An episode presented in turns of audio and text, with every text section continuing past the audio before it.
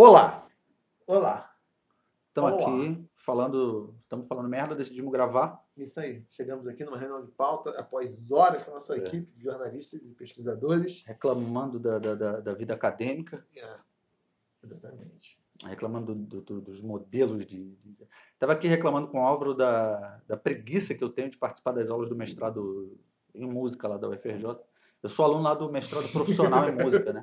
Será jubilado? É, depois dessa, dessas declarações. E aí as aulas, por conta da pandemia, estão acontecendo no sistema remoto, né? Então você, você assiste às aulas é, via Google Meet, essas plataformas aí, Zoom, sei lá. TikTok. É. Os professores te mandam um texto com alguma semana de antecedência, uma semana de antecedência. Aí você lê o tal do texto, eles vão lá e, e- e- criam um formulário no Google, né? Aquele Google formulário, né? E aí eles botam perguntinhas padrão em todo o formulário, para todos os textos. Tipo, quais são as principais ideias do texto? É, como esse texto pode referenciar o seu trabalho? Comente o texto. Cara, eu, eu tenho vontade de, de- de gritar quando eu vejo essa Não porra. tem nenhuma pergunta de cariz filosófico? Tipo dilemas. Não, dilemas. é, pois é, não tem. Não tem tipo um dilema. É, você num navio, mas está afundando. Você tem um cachorro chamado na bunda. Você leva na bunda ou na bunda nada? Ah, não, eu dei resposta, caralho. Ou deixa na bunda, né? Deixa na bunda. é. Dei a resposta. Não, dei resposta na bunda. Ou não, depende, né? É. Pode ser que a resposta seja deixa na bunda, né? Deixa, leva na bunda. Né? É, eu estava reclamando aqui com o Álvaro desse modelo de, de aula que é, que é essa aula que fica discutindo, debatendo o texto, né? A professora deixa lá o texto, aí você vai ler a porra do texto. Só que assim. O que é isso? É, tava com Ah, o barulho. barulhinho da espuma. Barulhinho bom. Desculpa, É, a, a, a, o, o texto, eu li o texto, eu sei o que, que o texto quer dizer. Eu não preciso discutir o texto com, com o professor e mais outras 10 ou 20 pessoas. Eu já, eu já li. É. Eu gostaria que algo novo fosse apresentado, além daquelas informações que já estão no texto. Porque senão fica parecendo assim, vira um- uma conversa sobre fichamentos a respeito do texto. Sabe? Eu fiz o meu fichamento, anotei lá o que, que, eu, o, que, que o texto destaca, eu chego lá na sala, eu falo uma parte do que eu fichei, o outro vai lá e fala outra parte do que ele fichou, aí fica assim, tipo... E todo mundo fez o fichamento da mesma coisa, porque todo mundo é capaz de ler porra de um texto e entender as principais ideias e a, a- estrutura do texto e tal. Aí eu tenho bastante. Eu preferiria que fosse aquele modelo assim: se inscreve lá na pós-graduação, foi aprovado. Ah, esse, esse aqui é seu orientador. Agora se vira e entrega o projeto dentro do prazo. Pronto. Não tem que assistir essas aulinhas. Ou discutir. Discutir texto acadêmico é fácil. Eu quero ver discutir uma historinha do Chico Bento. Ou aquelas tirinhas Sobre o finais. Brasil profundo. O Brasil profundo, onde se caga de cócoras e se limpa de sabu- sabugo. E ainda tem. Goiaba ainda vem com o bicho no bicho ainda. Isso. né? Bicho É, do goiaba. Bicho goiaba. Bicho do bicho. bicho. eu- eu- eu- há muito- muitos anos que. Também não, muitos anos que eu como goiaba do pé também, né? Tem isso, né? Não, mas ainda vem, mesmo tu compra na feira, hein? E giló também. Giló? Giló, de vez em quando eu como uma larva. Eita. Não, milho vem, vira e mexe. Aquela Porque broa. ele vem, se você não abrir o giló assim, tipo, a- a- abrir que eu digo que você corta no meio, mas se você não dá uma cavucada, Ah, é? por isso que a melhor forma é cortar em rodelinha. Hum, que o bicho já é fatiado. Já é fatiado ali. porque eu tenho certeza que eu já devo ter comido, porque eu gosto de cortar ele no meio, né? Uhum. Tenho certeza que eu já devo ter mandado umas larvas pra dentro e não percebi. Ah, tá valendo. É, Milho proteína. que vem direto. Milho também. No sabugo do milho. É. Que você pode usar depois. Tá? Passa a bunda depois de cagar de qualquer coisa. Mas enfim, discutir o Chico Bento que seria difícil. Ou aqueles, aqueles três quadrinhos finais. Tem o nome daqueles três quadrinhos finais? Não sei. Também que não veio do Chico Bento. É. É, porque em tese, é. Esse- mas esse modelo de discussão de texto, cara, esse é, eu não sei se isso é dado pela preguiça dos professores, Porra, bicho, sinceramente. que fica assim. Acho que se cria uma ilusão hermenêutica de que, porra, os textos têm, às vezes, porra, uma profundidade, porra, enorme que você tem que fazer. Que é o modelo, na verdade, esse modelo já existia, né? Na universidade medieval, né? Que era isso, né? Se fazia é, é, a leitura do texto e depois o professor fazia os comentários, né? Só que não era um modelo tão interativo quanto é hoje moderno, né? que o aluno pode cagar goma também sobre texto. Mas a maior parte dos textos, de fato, não rendem grandes discussões. Não né? é, ou eles não colocam uma. Ou pelo menos isso não é o que é explorado. Assim, qual é a questão que o texto está colocando, o que, que nós podemos falar e. Eu também sou meio. Não, e não, não se discute conceitos básicos, cara. Sabe assim? Que eu acho que seriam importantes de serem discutidos. Eu vivo comentando isso, assim, é uma coisa que é, é muito frustrante, sabe? É, especificamente em música, né? Primeiro que a galera de música tem isso, né? O pessoal de música, para ser delicado, é uma pessoa que em geral está muito preocupado, especialmente instrumentista, está muito preocupado em tocar o seu próprio instrumento e muito menos preocupado com, com questões mais reflexivas a respeito de música. E, e eu, eu considero isso uma, uma como é que eu posso dizer? Uma, uma, não é uma fraqueza, mas uma deficiência. Você quer comentar alguma coisa? Não, não ia. Não com a cara de. Estava é, com cara de comentário. Eu estava com cara de comentário. Você estava olhando com a cara meio tipo doido para fazer um comentário e rir, assim, um comentário sacana. Aí, então, pessoal de música, para ser delicado, como estava dizendo, tem uma tendência a se preocupar muito em tocar o próprio instrumento. O pessoal de composição talvez vá ter uma, uma, uma prática um pouco mais reflexiva, mas a galera de, de instrumento, né, os instrumentistas em geral estão ali só focados na técnica, não sei o que e tal, então não estão pensando muito sobre Se imprimirem o papel de verde de partitura, eles vão comer, então. Tipo isso, exatamente.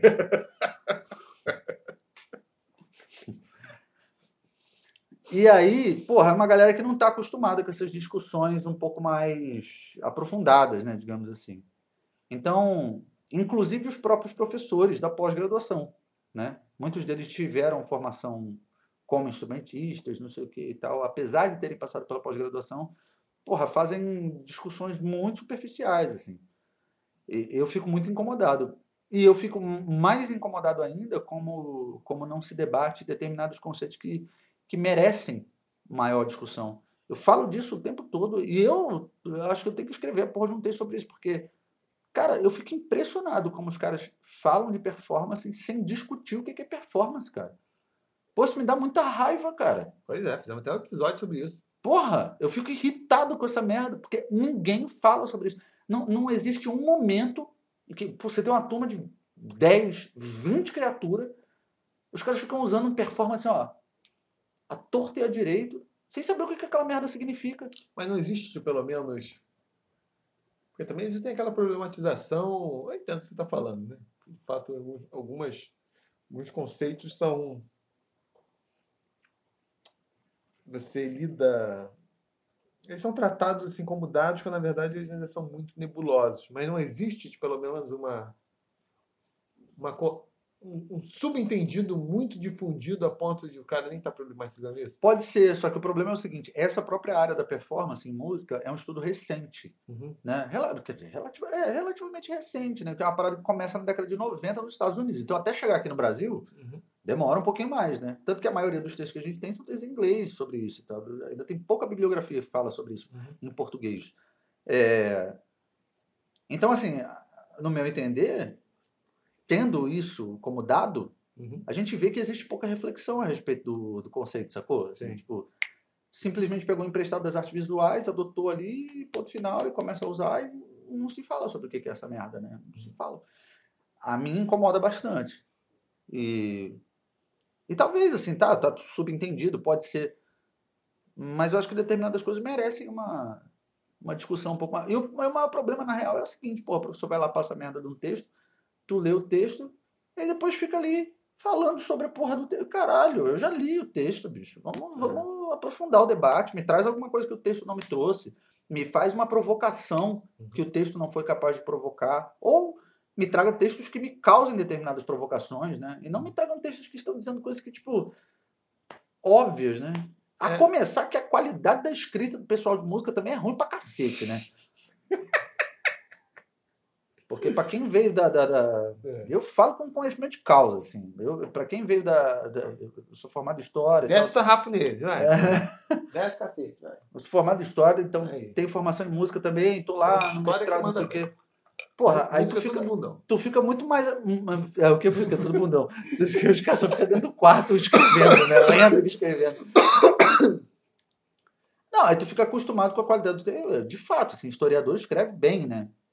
Às vezes até demais, né? É, é- é- Bem, Não, às vezes, às vezes até demais, é erudito demais, né? são poucos historiadores que escrevem bem. É, é. Escreve bem no sentido a, a- de ser uma escrita é, rica, né? Assim. Ah, tem, é, É. tem uma preocupação com. É, bem, mas também depende de campo para campo, né, cara? Tipo, É, escreve bem, não no sentido. Às vezes, é, é- é, não, não no sentido de se comunicar bem, mas é uma escrita rica, né? E, porra, os textos normalmente são bem elaborados e tal. E aí o cara vai lá trazendo as referências, não sei o quê e tal. O texto de historiador é denso, né? E tal. Porra, tu vai ler o texto da galera. Nossa, cara. É. Os textos que são legais, que eu gosto em geral, são os textos da área da psicologia social, que estuda música. Esses textos costumam ser mais bacanas, assim. Mas os textos escritos por músicos que, que só têm informação exclusivamente em música, nossa, é tristeza, cara. mas que textos são esses da psicologia? Normalmente que tratam disso, que tratam de questões relacionadas à, à prática de estudo, a questões relacionadas à, à busca pela excelência, questões relacionadas a virtuosismo, questões relacionadas à tal da performance também. Fazem reflexões a respeito disso. Assim. Mas qual é a metodologia para estudar isso? Então, não existe. Não, mas, não, desses estudos de psicologia, o que, que é isso? Normalmente eles pegam. Não, não tem uma metodologia específica, né? mas o- a, a maioria são ou estudos de caso, ou então é, coleta de dados de, de diferentes é, casos, assim, sabe, cara? É, tem alguns que usam aquela porra daqueles formulários que mandam para os músicos lá preencher, não sei o quê. Esses, particularmente, eu não, não sou muito fã, não. Eu prefiro esses que analisam caso a caso, ou então fazem entrevistas né, com diferentes tipos de músicos, assim, Uhum. para poder observar essas nuances aí. É, ou os estudos de caso eu também acho interessante. Mas normalmente é isso, assim, vai, vai por esse caminho, né? Uhum. E aí esses são os que eu acho mais bacana. Mas, pô, aqueles que são feitos só pela galera de música é, é triste, é, é fraco demais. assim. Não, mas essa reclamação que você está fazendo, esse é um modelo bem comum aqui de, de como são as aulas, bem, pelo menos eram. É, no direito menos, porque no direito nem tinha essa muito essa preocupação. Claro, sempre tem diferença de um professor para outro, mas no grosso não tinha nem essa eh, essa preocupação assim, ah, de que existe um texto a ser interpretado. Tipo, é a lei, é a lei, ela veio e acabou, é uma posição que ela ocupa no ordenamento jurídico, né? Nem, nem esse elemento mais de interpretação, por exemplo, das decisões judiciais havia, tipo assim, de tentar entender por que estava. Porque uma parte estava tentando advogar um determinado ponto de vista, qual era o fundamento daquilo, do ponto de vista jurídico, ou de outros fundamentos sociológicos, não acontecia. Na história era mais comum, obviamente, esse modelo de, de aula baseada em interpretação de textos. Mas eu também, às vezes, achava muito, porque é, ficava isso, às vezes se perdia disso. Ah, o que vocês entenderam, em vez de. Porque fica isso, parecendo quase um teste, as pessoas são capazes de. de, Porra, por favor, né? de, de, De ler e interpretar merda de um é, texto, de né? decodificar o É. texto e tal, e não a partir do.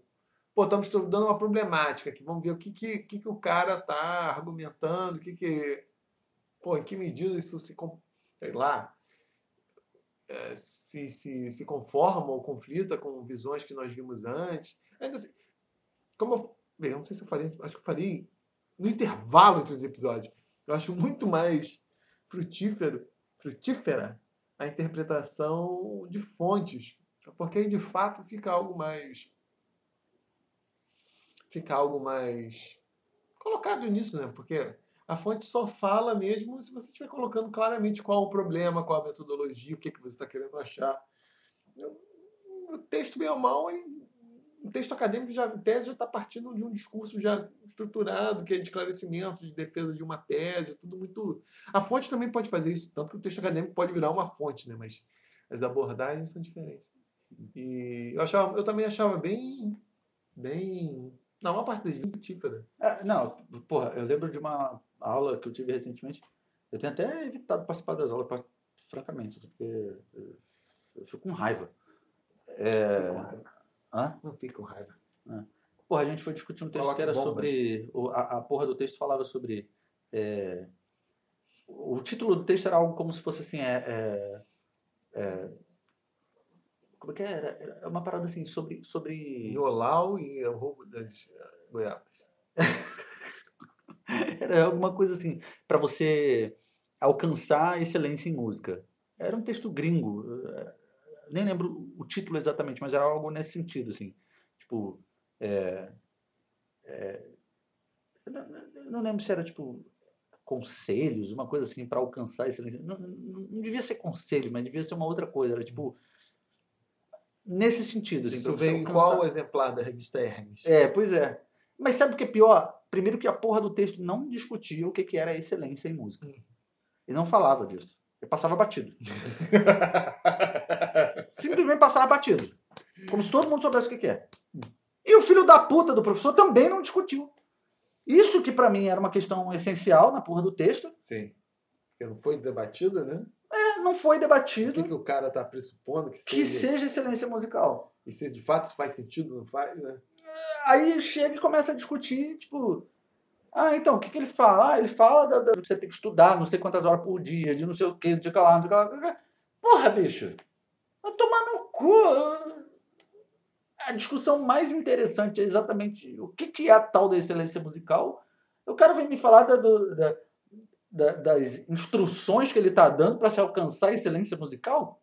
É. Até Porra. se conseguir. O que, que, que ele estava entendendo? Mas o que, que você acha que ele estava entendendo por excelência musical? Cara, aparentemente ele tá. Porque assim, ele usou exemplos de.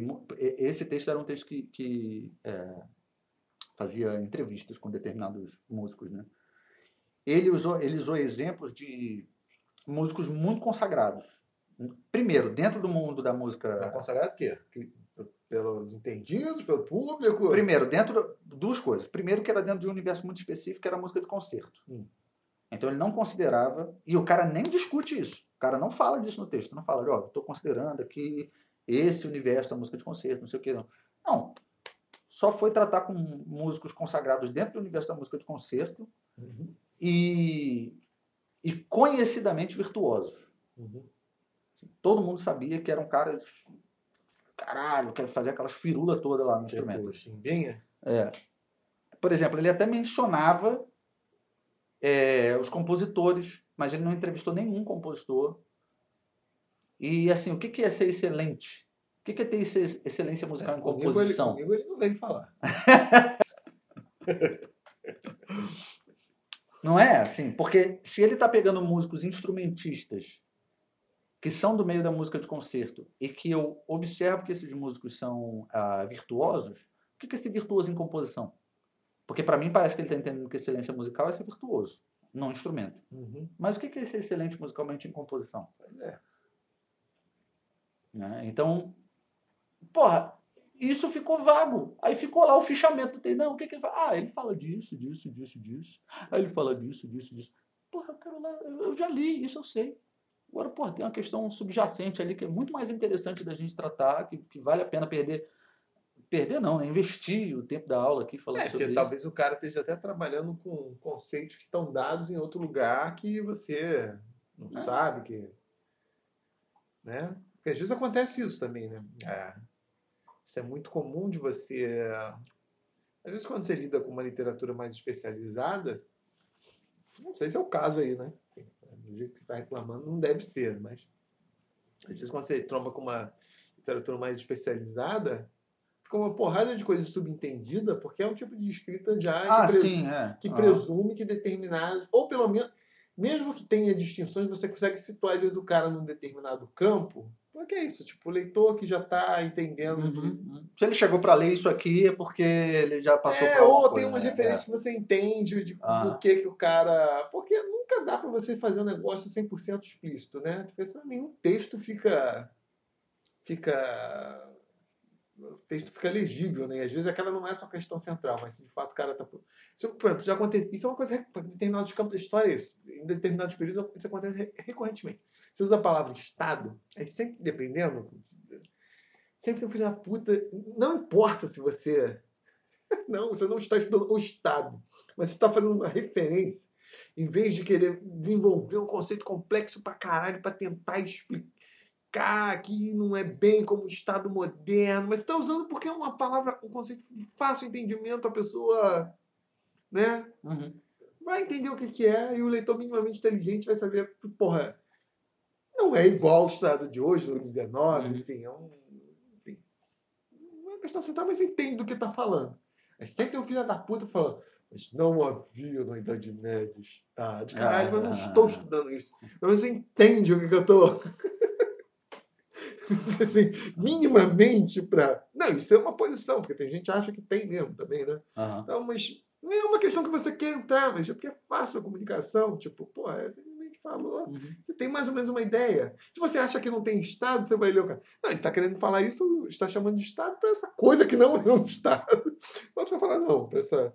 Ah, mas aí cabe até uma notinha de rodapé, né? Tu bota uma notinha ali e fala, não, o que eu tô me referindo aqui é isso, isso, isso e pronto, chega. É, já é embora, para né? simplificar É, exatamente, para é. não, porra, criar, É. porque você vai criar uma expressão grande pra caralho. Você bota a notinha, você sabe que é um, um, um termo que pode gerar essa coisa, assim, já bota ali, ah, não, tô falando aqui disso, disso, disso e ponto final. Num texto você vai falar de um É, determinado Não quero, não tô interessado nessa discussão, minha discussão. de um determinado grupo que, É. na verdade, é composto por várias maioria. Em vez de você ficar sempre enfatizando, com simplicidade você usa, pô, é aquilo, e ali dentro Uhum. tem os outros que você não está se referindo, senão seu texto vai ficar um, negócio, um trambolhão.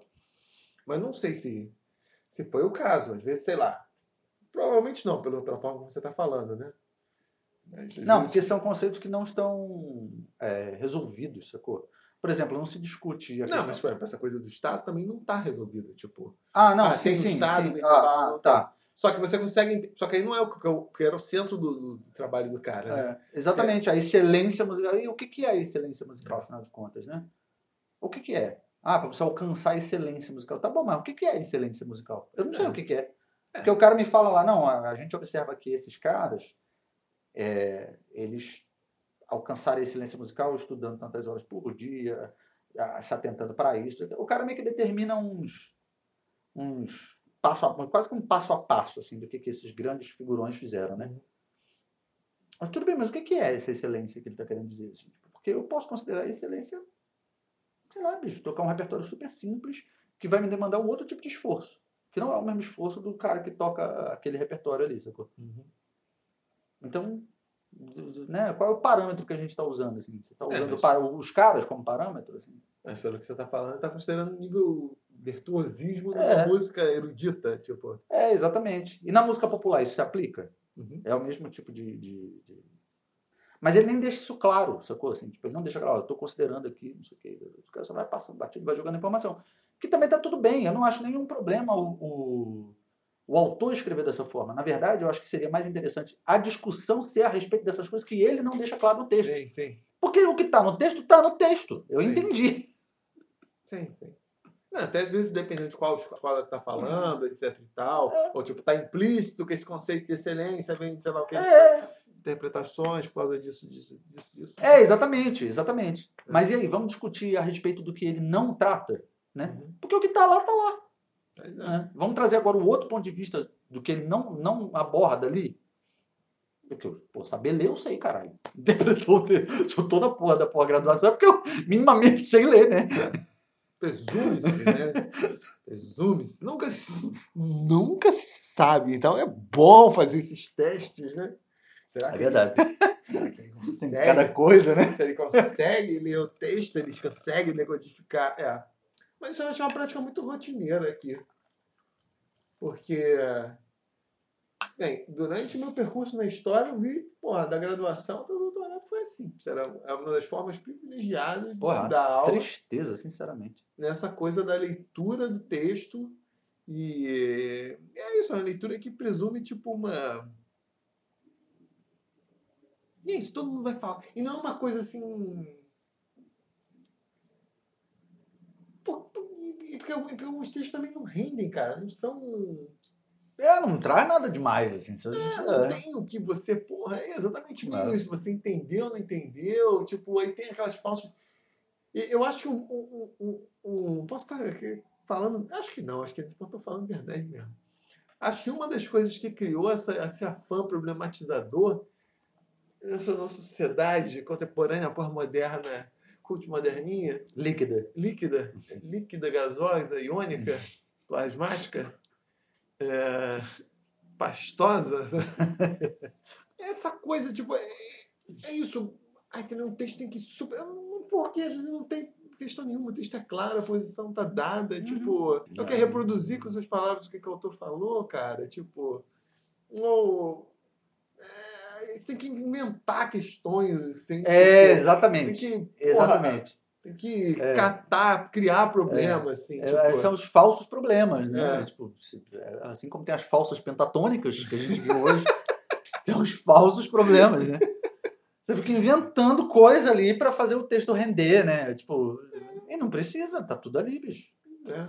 Vamos falar das outras coisas, né? Que não É. estão ali.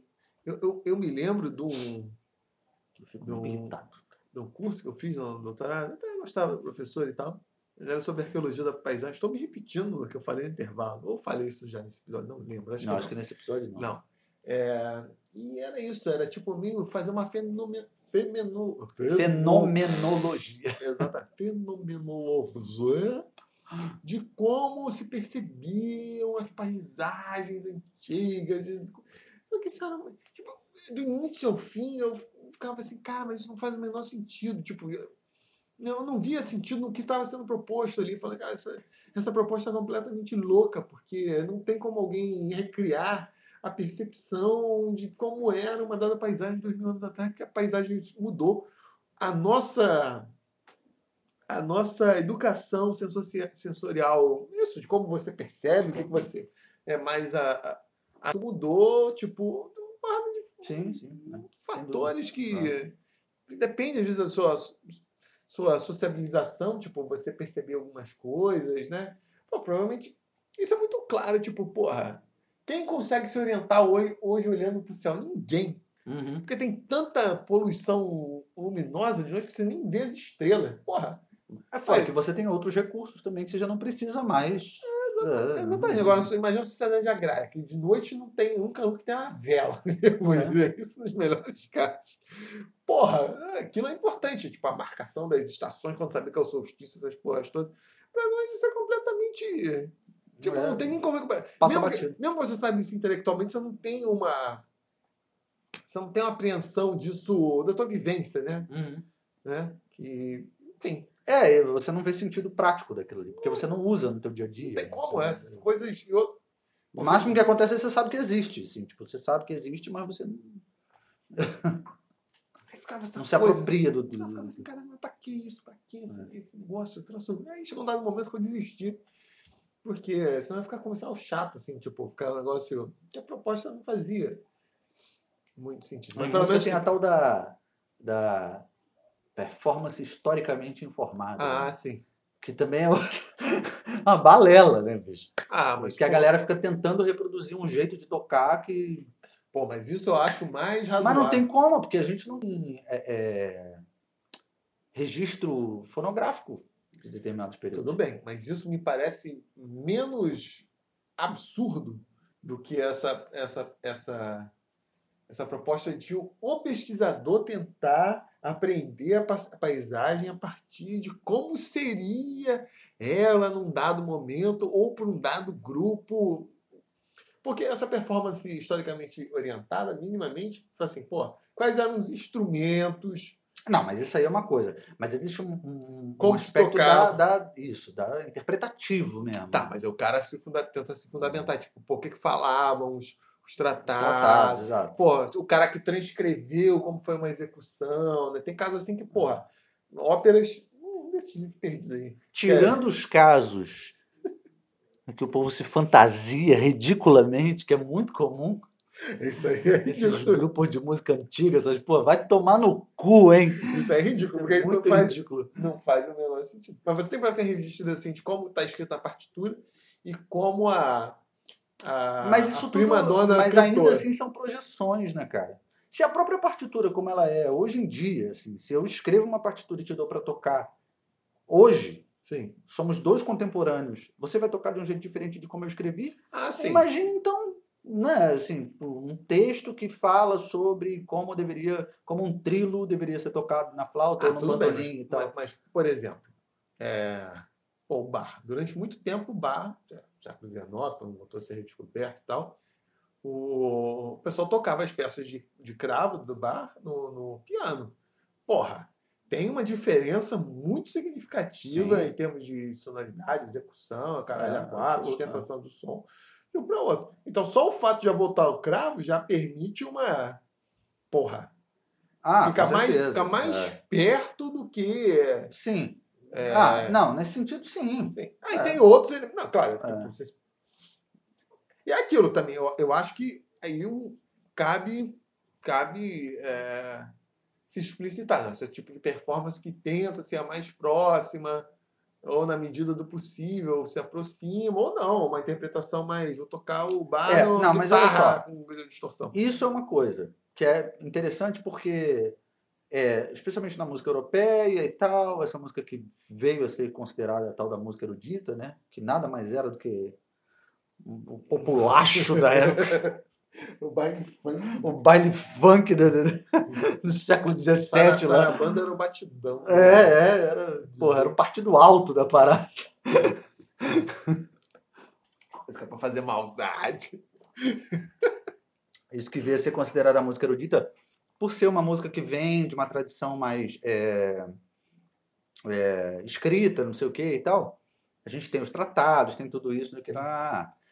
Mas existe um outro aspecto ainda, que é a galera aqui no Rio de Janeiro, pessoalzinho aí que eu não vou citar o nome, de um grupinho aí, um grupelho de músicos que a gente, para quem é do ramo, sabe muito bem do que eu estou falando. Só dá o endereço de e-mail na página do Instagram.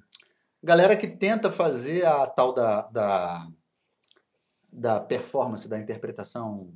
ah, Vou banheiro, continue falando, que eu estou ouvindo, depois eu vou fazer cadeamento. que tenta fazer a tal da performance historicamente informada, orientada, chame como quiser, tenta fazer isso com choro, que é uma música de tradição oral. Ou seja, mesmo que você tenha partitura, existem inúmeros elementos que não são colocados ali. E para além disso, não existem tratados, textos que falem sobre ah, como era a execução. O máximo que você tem são relatos de ouvintes, muitas vezes não músicos, ou seja, não eram ouvintes especializados, que, que, que, fazem, uma, que fazem comentários a respeito, mu- muitas vezes, do ambiente e da desenvoltura do, do, do instrumentista. E não comentários é, quanto a aspectos técnicos interpretativos ou coisas nesse sentido, sacou? Do choro, né? É, sobre o choro. É. Mas aí, eu acho que você tem outros elementos que, para além disso que você falou, de uma cultura oral, que é de, pô, em que medida, porra, qual era a origem social desses caras? Você falou, tipo, muitos né, de músicas de. é, músicos de, de, de bandas marciais, né? Bombeiros, por exército. Que medida isso poderia afetar a sonoridade dele? Quais contextos eles tocavam? É...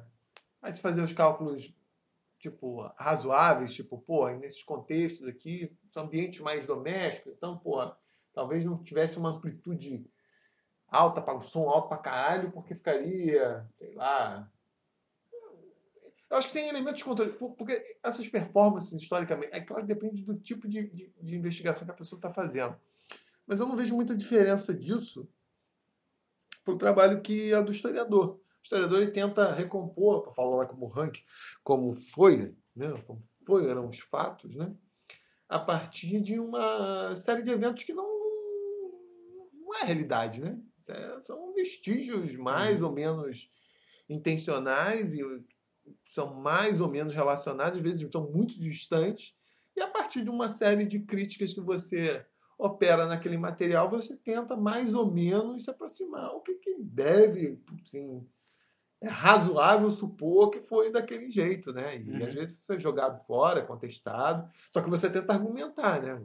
É, talvez, não sei se é o caso aí, o problema essa reflexão teórica ou esse confronto de outras outras fontes é muito pouco é, sofisticado, mas Ah, eu acho que o maior problema no caso da, da, da música é que, em geral, o pessoal se apropria dessas, dessas fontes, e seja lá o que, qual- que tipo de fonte for, mas por se tratar de um material, assim, é uma performance historicamente informada, mas esse pessoal, em geral, eles não têm um conhecimento a respeito de, básico, assim, a respeito de teoria da história, para fazer determinadas reflexões que o historiador faria Uhum. que é, porra, quem foi que escreveu essa parada aqui? Né? Quando isso foi escrito? Qual era o contexto? Ah, ah, que- que- não- é, é, é, perguntas que um historiador se faria na hora de ler uma fonte, né? Uhum. Enquanto eles não, eles simplesmente tomam isso como verdade. Né? Uhum. O músico, no, no geral, vai pegar lá, pega ali uma fonte qualquer e entende aquilo ali. Ah, então era assim. Entendeu assim, o que eu quero dizer? Não, não, não existe uma, uma, uma, uma reflexão mesmo assim sobre. É, até porque o tipo de execução podia variar conforme os contextos também. Podia É, isso. não, só toma aquilo como verdade, ponto final. E não, não é bem assim. Porque também pode ser isso também. Na verdade, não existia uma forma única de executar a peça. É. A peça podia ser executada de diversas formas, às vezes conforme contextos muito específicos e o cara tocaria. É, de- porque o cara que é músico, assim, que vai fazer um trabalho como esse, muitas vezes ele não. Ele não, ele não domina o os procedimentos é, metodológicos da, da história, né? E, e boa parte dos procedimentos. Um, um, ou melhor, assim, uma, uma, uma coisa importante quando você é historiador é você exatamente questionar a porra da fonte, né? Saber Sim. quem, quem foi que escreveu, onde, o que que. Né? E não olhar para a fonte e falar, ah, aqui, aqui tem todas as informações que eu quero e ponto final. Eu irei assumir Sim. isso aqui como uma verdade absoluta e, e, né, você não confronta com outros dados. não sei o quê. E aí eu acho que às vezes falta esse tipo de, de, de postura, né? Com relação a olhar para aqueles tratados ali. Sabe? Quem é que está escrevendo aquela. Será que aquilo ali não foi escrito daquele jeito exatamente por achar que é dizer que essa é uma forma de, de repente, valorizar determinada prática e não necessariamente que a prática fosse daquela forma, Sim. assim, sabe? Então, é importante, né, o cara pensar nisso. Ah, mas aí você consegue ter. Quer dizer, consegue, não sei se. Até porque esse tipo de documentação no Brasil geralmente é meio escassa, né? Mas às vezes documentações de foro, mais registros, tipo, ah, o cara tem um diário, falou que um dia tal foi na casa, o, o choro, e tocou o conjunto de chorões, aí, tipo, aí lá vai falar quem são as pessoas, você mais ou menos vai ter ideia de que seria uma execução numa casa, não dá o contexto, quais instrumentistas teriam, enfim, você consegue ter é, talvez mais elementos ali para minimamente. Claro, você tem que fazer um projeto de investigação para recolher todas essas porras e contextualizar. Ah, eu acho que por- com relação à instrumentação é tudo ok, cara. Afinal de contas, não tem nada. Nada mais. Com relação à música, as pessoas esquecem muitas vezes. E isso aí é um problema também quando pessoas de outras áreas vão fazer pesquisa em música, né? Porque, especialmente se tratando de canção, né, só leva em consideração a letra, né? Aqui no Brasil, então, ah, vai fazer pesquisa sobre é, é, canções compostas no período da ditadura. Todas as canções são sobre. Nossa, tem que derrubar o regime militar, não sei o que. Todas. Todas. Daí, José. Pois é, é. Tudo é contra a ditadura. Nossa, não, é contra. Caralho, é que agonia que dá essa merda, cara. O nego não consegue olhar de outra forma pro troço, né? E esquece que, por exemplo, mesmo você não sendo músico, você consegue observar determinados é, é, componentes ali, como a própria instrumentação, que muitas vezes dizem mais do que a própria letra, né? Que tipo de instrumento que está sendo utilizado, determinada época, por que, que esse instrumento está sendo usado, ele era muito popular, ele era popular por quê? O que, qual, qual foi o, o, o, o- Como é que eu posso dizer assim? Mas o, o, o que, que fez com que determinado instrumento se tornasse popular naquele período, não sei o que, qual foi o contexto, assim, o, o, né, o encadeamento assim, sociológico que fez o, proce- o processo né, social que, que levou aquele instrumento a ser mais popular do que outro, do que, né, porra, igual aquele papo da, da guitarra elétrica, não sei o que, teve uma hora que a guitarra elétrica, pô, fica muito popular, e aí tem essa coisa da disputa da guitarra, do violão, bababá. Né? Isso tudo são coisas muito mais interessantes, às vezes dizem muito mais sobre a música que está sendo produzida em um determinado período do que a porra da letra, que na maioria das vezes não quer dizer porra nenhuma, né?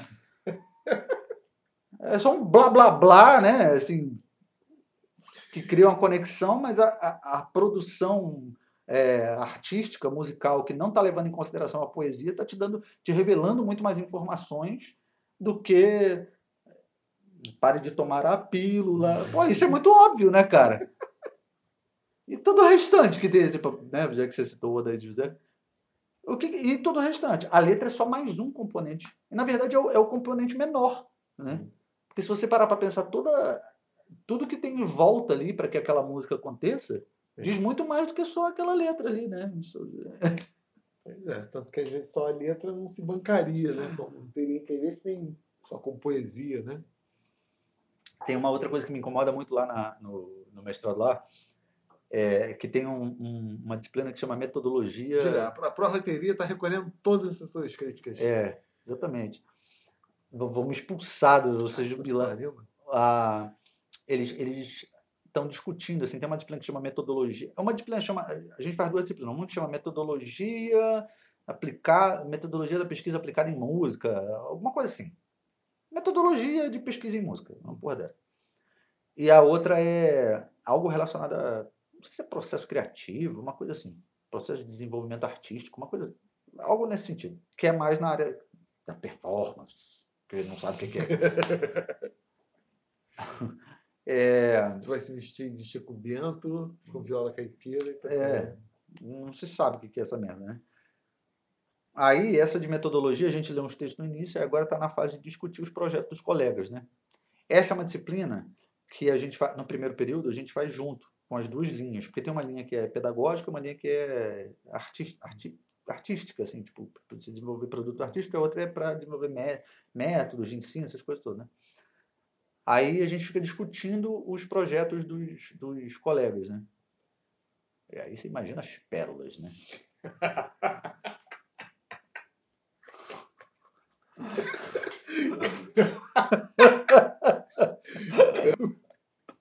Você é mais misantropo que eu, cara.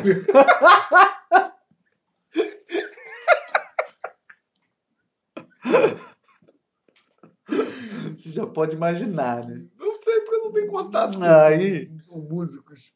Aí, bom. Você. Aí fui ver um, um, um projeto, mas eu, eu, não, eu não sou um CD, vou levar em consideração. eu sou um, um, Pode falar da curva. Eu sou um. Como é que é? Eu sou um anti-músico. Você é né? anti-músico. Você é anti é comigo mesmo. aí, nossa, aí a mulher vai fazer um documentário sobre uma outra cantora lá, não sei o que. Ah. Pô, cara, eu, eu, eu fiz o, a minha a pós-graduação que eu fiz, a Lato Senso, né? Eu dirigi um documentário. Faz né? o jabá do documentário. Ah, é, procura aí. Tá lá no, no meu canal do YouTube, chama Entre Músicos e Pavões, O Choro. É um, é um curta documentário, 15 minutinhos e tal, que foi nessa pós que eu fiz em, em artes lá no, no IFRJ, né? E, na verdade, o nome da pós é Linguagem, que é um nome também... Não, disso não precisa fazer jabá. É, não, não, mas eu vou fazer um comentário, né? o quão ridículo é, tipo um curso, é lato senso, mas exatamente por, por isso que talvez seja lato, né? Porque, cara, o nome da pós é Linguagens Artísticas, Cultura e Educação. Cara, Olha o quão, quão genérico isso é. E educação. Pô, só a cultura. Caralho, fodeu, né? Se eu fosse estudar a cerâmica do. do dos Paiute, que são o povo do Cara, noroeste dos Estados Unidos. É, é, sinceramente, aí. Pô, esse, esse pode, o pode. nome dessa pós aí é triste, hein? Cerâmica dos Paiute. Pode. Não, tá tudo valendo, né? É cultura? Igual artística, cultura e educação. É cultura, né? É. Caralho. Enfim. Aí eu sou. Escultura. Eu sou pós-graduado em arte, cultura e educação. Escultura e fertilidade da cultura minoica. Pode também, da cultura. Mas basicamente era um, era um curso. Pode falar de tudo, então. Era um curso. Pode falar de tudo, ensinar tudo. E não saber de nada. E ainda fazer arte sobre tudo também.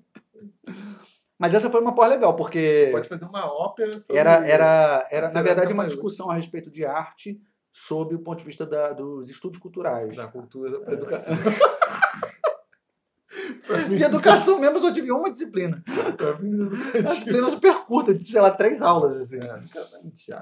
É, é, não, é mesmo. Porra, eu, que pariu. Mas enfim, do que, eu tava falando? Ah, enfim, aí Bom, eu- aí eu fui dirigir esse documentário, né? Que é um documentário sobre prática de show na periferia, não sei o quê. E, pô, pra isso eu precisei fazer uma. estudar documentário, né? E existe uma discussão profunda sobre documentário, né?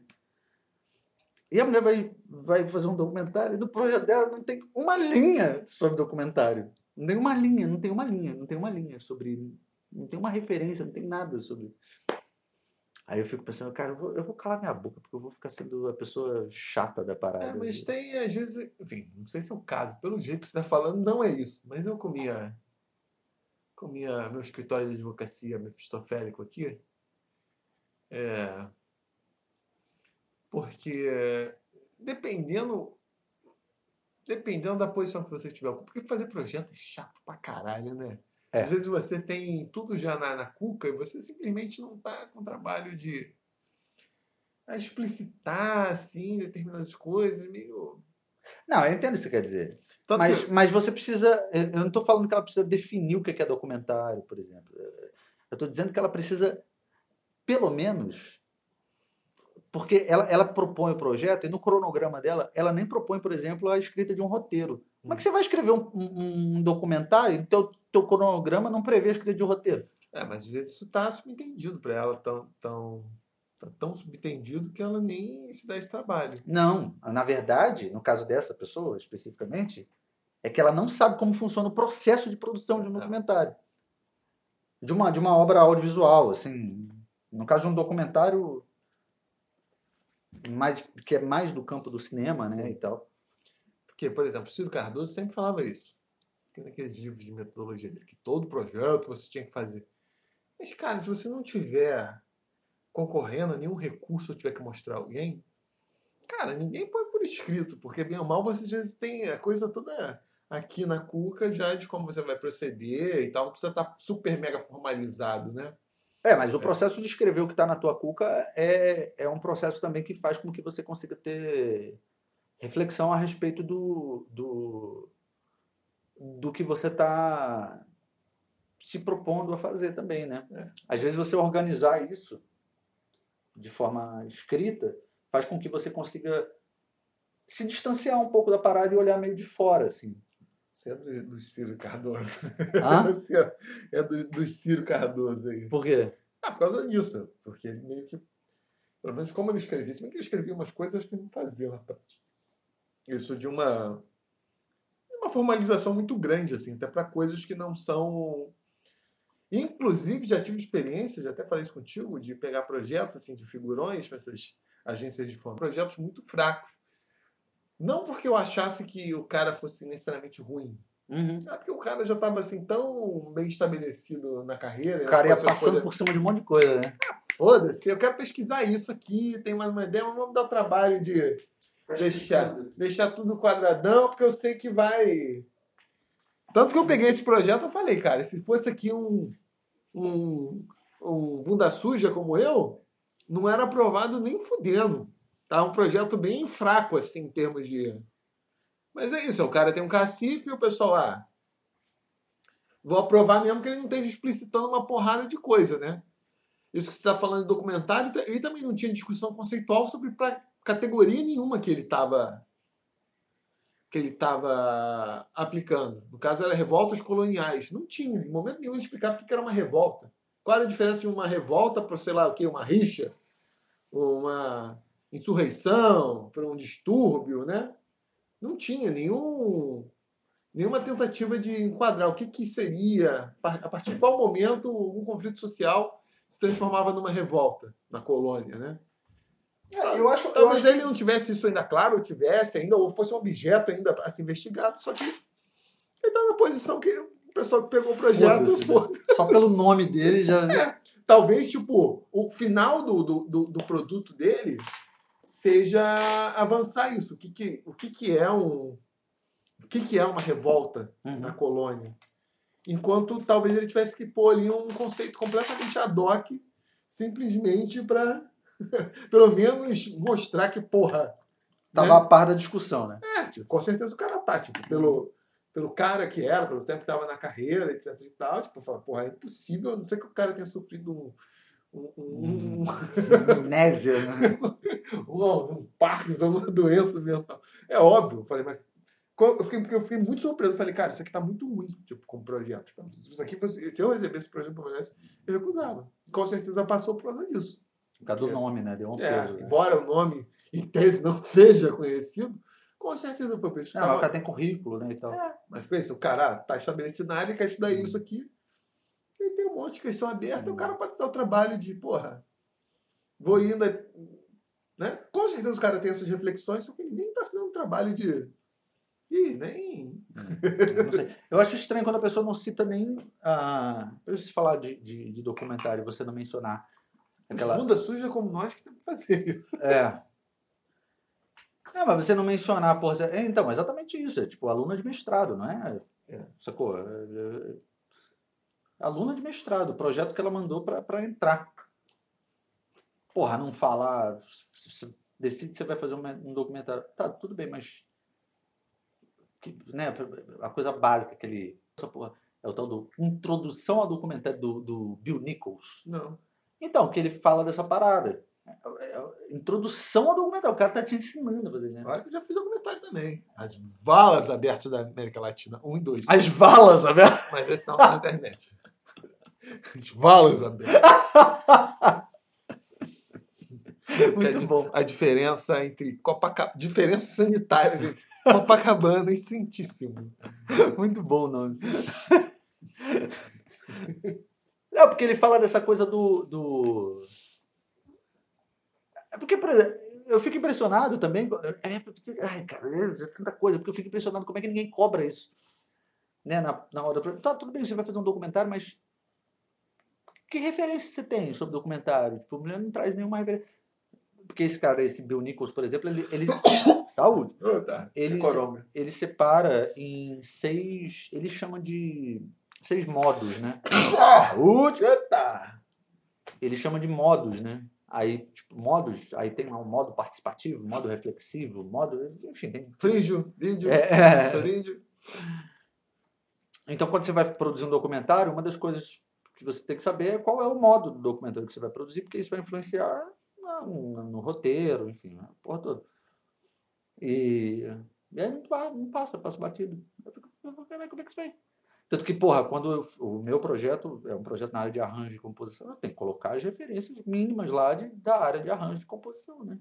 Mas medida que o meu projeto está debatendo uma coisa que é o uso do, do acordeon, né, pela academia e tal, que não entra, Aí eu vou e trago as discussões sobre isso, né? Tipo, caralho, não tem, não tem nem tem muita coisa, né? Aí você colocou assim: o, o, o acordeon é aerofone é, tocado com teclado. Ah, não, não, claro que não, né? Mas trazer essa porra, por exemplo, por que, que é um instrumento que não é, não é absorvido pela academia? É Porque só é usado na época de festa junina. cara. É. É, aí, é, trazer essa discussão, né? Pô, co- como que um instrumento que é tão amplamente difundido na cultura é, popular brasileira assim, não foi absorvido pelos compositores? Assim? Uhum. Por que, que não se escreve para esse instrumento? né? Então, Por quê? cara, é difícil responder, mas uma, uma das coisas que a gente observa é que, por exemplo, não tem nem metodologia de ensino, né? Ele é um instrumento que está... Eu digo metodologia, método mesmo, escrito, né? livro e tal, que ensina. Ele é um instrumento que ficou completamente na cultura oral, até hoje. Assim, ele, não, ele não passou por esse processo de formalização como todos os outros instrumentos da, da, da música popular brasileira passaram. É, é muito estranho. É. E apesar dele ter tido um auge na década de 50, porque tinha aquela coisa, né? Primeiro era o piano, não sei o quê, depois o acordeon ocupou esse lugar. Então, por exemplo, a mulher que era tida como uma mulher boa para casar, né, e tal, era a mulher que tocava acordeon na década de 50. Doido, né? Porque não, que antes era o piano, né? A mulher tinha que saber costurar, tinha que saber cozinhar, tinha que saber não sei o quê, e tinha que saber tocar um pianinho. Eu Minha, cantava uma minha parada. mãe teve aula dessa porra. De acordeon? É, teve. Então, por isso. Porque era popular na década de 50. Teve esse cara Pô, que vai foi ficar o... puta ouvir isso aí. né? Foi nos anos 60. Hã? Foi nos anos 60 mesmo. Ah, pegou um, pegou um resvalo ali, né, da parada. Porque, por conta disso. Porque ali, a partir da década de 50, foi tido como um instrumento que era... é, as mulheres tinham que saber tocar. Tá vendo, mãe? Tinham que saber tocar para serem consideradas é, bom partido, né? Digamos assim. É. Engraçado, né? Exato. Uma Ela, mulher fala, culta, né? E tal. ela fala assim com um certo desprezo dessa época. É, talvez por isso, né? Tem uma historiadora, né? Então, tipo. uh, Saber o negócio. Nem sei se ela sabe disso, não, É. cara. Não sei se ela tem essa Ficou muito popular por conta desse. Esse cara foi um dos caras é, responsáveis por popularizar muito, assim, que é o Mário Mascarenhas. Uhum. É o único método que a gente tem de acordeon. É o mesmo do piano? Exatamente, é o mesmo cara. É. É, é o único método que a gente tem assim, formal, formalizado, bonitinho, não sei o quê. Não tem. Ele sabia tocar essa porra? Ele só tocava, foi- É, tocava. É, tocava. tocava. Aí, pô, tem umas fotos dele, assim, com um monte de mulher em volta, tocando acordeon, engraçadão, assim. Era o instrumento pra pegar mulher nos anos 50? Ah, não sei se era isso pra pegar mulher. Aí depois caiu em desuso. Engraçado. Olha só, olha só. Olha lá ele com o acordeon. Olha aqui. Ah, não sabia disso, não. Eu sabia, conheci, inclusive usei os métodos de. Só. Cara de Zé Bonitinho aqui. É, pois é, esse bigodinho. Olha só, não sabia disso, não. É doido, né? Pois é. Mas aí, enfim, depois ficou um instrumento que ficou meio abandonado, né? É uma coisa que é um instrumento muito caro, né? Primeira coisa que eu acho que, que já, já é um, um- um- uma coisa que limita. Até hoje em dia é um instrumento muito caro, né? Os mais baratos já são muito caros, né? É, quanto que tá um? Ah, cara, acordeão é tipo 15 mil reais, cara. Caralho! 10 mil reais é muito caro, bicho. Sério? É, é muito caro. Isso eu tô falando do, Caralho! do, do, do- dos baratos, cara. Sério? Porra, acordeão bom é 30 pau pra cima, cara. Caralho, Pérez. É. Pô, pra mim era um instrumento. É muito caro. Um instrumento muito caro. Tio Brega, porra. Instrumento Sabia caríssimo. disso, não? Caríssimo. Caralho. Bota na internet, preço acordeon. Caralho. Vai aparecer uns vagabundos, mas tipo, meia boca, meia boca é 10 pau.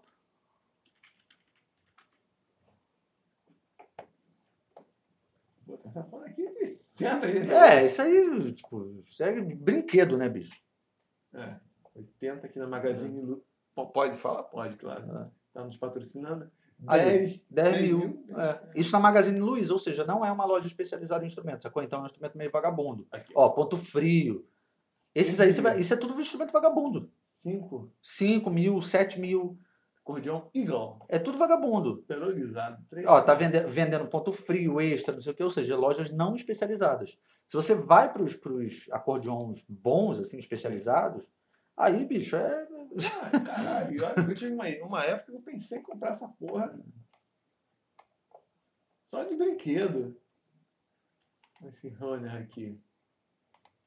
Que essa é uma marca alemã, né? 21 mil, Viu? foda-se.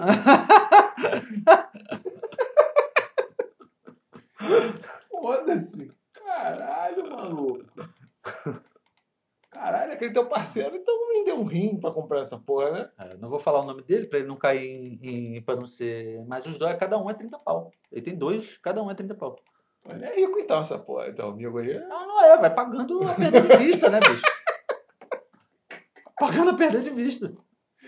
Eu lembro uma vez, cara. É um gente- instrumento, é um instrumento que você, alguém, você compra tem que tocar bem pra. Porra, tem que, fazer, tem que fazer valer a pena, né, bicho? Não dá só pra brincar, né? Tem que fazer. O, ele, tem que ele, tirar dinheiro Uma vez dele, ele né? tava vindo aqui pra casa. Ele tava vindo aqui pra casa é, pra ensaiar. Aí ele pegou o túnel Santa Bárbara ali, né, pra atravessar, pra vir pra cá. Começou a ter um tiroteio dentro do túnel. Hum, Ele tava no carro. ele- Sabe o que ele fez? Ele ele largou jo- o carro ele levou a.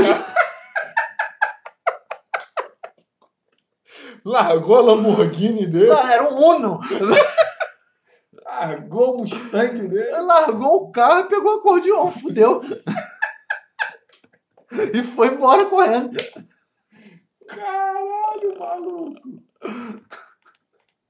Ele, ele quer tocar uns. Ele toca piano, né? Ele pode tocar um teclado, né? Não precisa. Ele toca teclado e Eu piano. sei, né? Toca aí um larga, toca um teclado, né?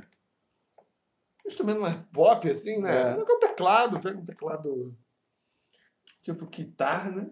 É, mas é um instrumento caro, né? Aí eu acho que isso faz com que. Porque, por exemplo, o mais vagabundinho que você tá vendo aí, tipo, é instrumento de 5, 6 pau. Isso já é caro, né? Claro que é caro, porra. Usar. Sim, Isso aí, 5 contos, 7 contos. Sete conto em loja não especializada, ou seja, você vê que é um instrumento vagabundo. Você vê que, tipo, você compra um ponto Porra. frio, extra, não sei o quê. Instrumento vagabundo. Esse piano. Pô, sintetizador maneiro. Aí, piano. Não, piano digital não. Piano, porra. Meia cauda. Não, meia cauda também já cabe mais, né? Ah, tá, de armário. Tá 37, 25. Hum, não, digital não, 23. Porra, é inflação mesmo, caralho. Foda-se. Compre sintetizador, minha gente. É. É, Foda. Parem com essa porra. Ó, Clavier Nord. Vamos ver como tá o Clavier Nord. Quem quiser me comprar um Clavier Nord, você não precisa comprar sozinho, não. Você pode fazer vaquinha aí com nossos fãs do. Isso. Do- Nossos inúmeros fãs, cada um dá um real já dá pra O comprar. Clavier Nord é um teclado que eu quero ter. Eu acho ele brega por essa cor vermelha, mas Horrível, né? Muito feio. é feio, mas ele é bom pra caralho, que é cheio de botão, você pode mexer. É um- Mas tem aquele Kurzweil, que é Kurzweil, sei lá como é que se pronuncia aquela porra. Aquele é fodão, né? É, mas o, o Clave ele tenta res- resgatar esse essa coisa dos sintetizadores analógicos de você ter os potenciômetros e Ah, tal, tá. que é bom para você ou você criar os seus sons mesmo é mais fácil, Ou regular os efeitos, né? e regular quando você está tocando. Porra, Ah. então o, o lance é mais isso, quando você está fazendo, tu tá quem quiser, cadê o preço dessa porra? Aqui no nosso Bostil. Ai, caralho. É caro. Ah, 10, 10 mil baratinho. 10 conto. Pô, então você, em vez de comprar um acordeon aí, compra pra mim. Um sintetizador Nordwave. Não. Pode comprar Mas acordeon é um instrumento muito bacana. Eu, eu gosto muito, cara. É, bom. Mas me Melhor impressiona que muito. vestido que. Me impre... vale mais que barra de ouro. É. muito como o, o, o fato de ser um, um instrumento amplamente difundido na, na música brasileira, Então, caro. tão caro e, e que não, e não foi absorvido pela pela cultura formal, né, de música, assim, é muito curioso. Caralho. Mas enfim, estamos falando tudo isso porque seria uma falha minha, né, metodológica, digamos assim, eu não considerar esses aspectos a respeito do, do acordeon, né, para discutir o porquê que ele não foi absorvido Sim. pela academia, né. Aparentemente é uma coisa básica, né, cara? É. Mas eu preciso pelo menos mencionar isso, assim, nem que seja numa notinha de rodapé, eu acho. Até pra vender teu peixe também, né? Para fazer, para dizer que eu fiz a pesquisa, né? Não, pra falar que você tá tratando de um tema que é uma lacuna. Ah, exatamente. é, clássicas. É, exatamente. Clássicas. Você que não sabe como justificar seu projeto, fala essa lacuna no É. conhecimento. Ah, é verdade. Inclusive, se você for fazer. é, é, quando você for fazer entrevista de mestrado, essas coisas, mesmo que não te perguntem, fale quão inovador é o teu projeto, né? Diga que, porra, porque, né? ó, É inovador por causa disso, disso, disso e tal. Lacuna. É. Lacuna é uma justificativa clara. Cla- Clara, clássica. E mostre também que é interessante para o programa, né? Para o programa ter. Porque eu, por exemplo, quando eu fui para a entrevista, eu sei que teve um, um dei a pesquisada antes ali nos projetos realizados, né? Não sei o que e tal. É. E nos anteriores, duas coisas que eu sabia. Eu sabia que tinha a- a- houve uma tentativa de um projeto parecido com esse, de violão e acordeon, que não deu certo. O cara entrou com esse projeto, mas ele mudou Já no é meio do caro curso.